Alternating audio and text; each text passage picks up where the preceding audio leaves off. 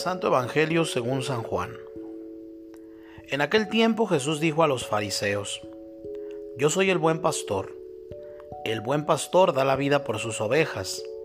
En cambio, el asalariado, el que no es el pastor ni el dueño de las ovejas, cuando ve venir al lobo abandona las ovejas y huye. El lobo se arroja sobre ellas y las dispersa, porque un asalariado no le importan las ovejas yo soy el buen pastor porque conozco a mis ovejas y ellas me conocen a mí. Así como el Padre me conoce a mí, yo conozco al Padre. Yo doy la vida por mis ovejas. Tengo además otras ovejas que no son de este redil, y es necesario que las traiga también a ellas. Escucharán mi voz y habrá un solo rebaño y un solo pastor. El Padre me ama porque doy mi vida para volver a tomarla.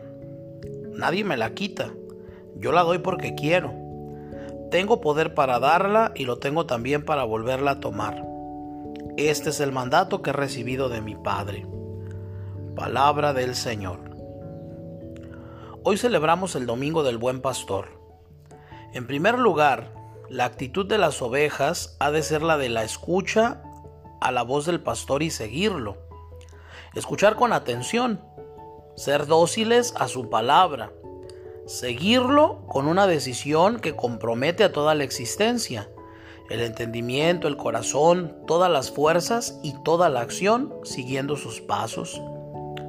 Por su parte, Jesús, el buen pastor, conoce a sus ovejas y les da la vida eterna, de tal manera que no se perderá nunca, y además nadie las quitará de su mano. Cristo es el verdadero buen pastor que dio su vida por las ovejas por nosotros, inmolándose en la cruz. Él conoce a sus ovejas y sus ovejas le conocen a Él, como el Padre le conoce y Él conoce al Padre. No se trata de un conocimiento superficial y externo, ni tan solo de un conocimiento intelectual. Se trata de una relación personal profunda, un conocimiento integral del corazón, que acaba transformándose en amistad porque esta es la consecuencia lógica de la relación de quien ama y de quien es amado, de quien sabe que puede confiar plenamente. Es Dios Padre quien le ha confiado el cuidado de sus ovejas. Todo es fruto del amor de Dios Padre que entrega a su Hijo Jesucristo.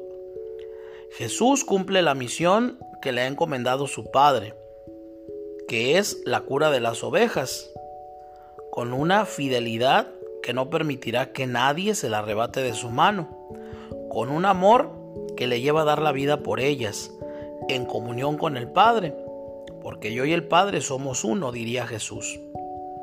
Es aquí precisamente donde radica la fuerza de nuestra esperanza, en Cristo, buen pastor, a quien queremos seguir y la voz del cual escuchamos porque sabemos que solo en Él se encuentra la vida eterna. Aquí encontramos la fuerza ante las dificultades de la vida.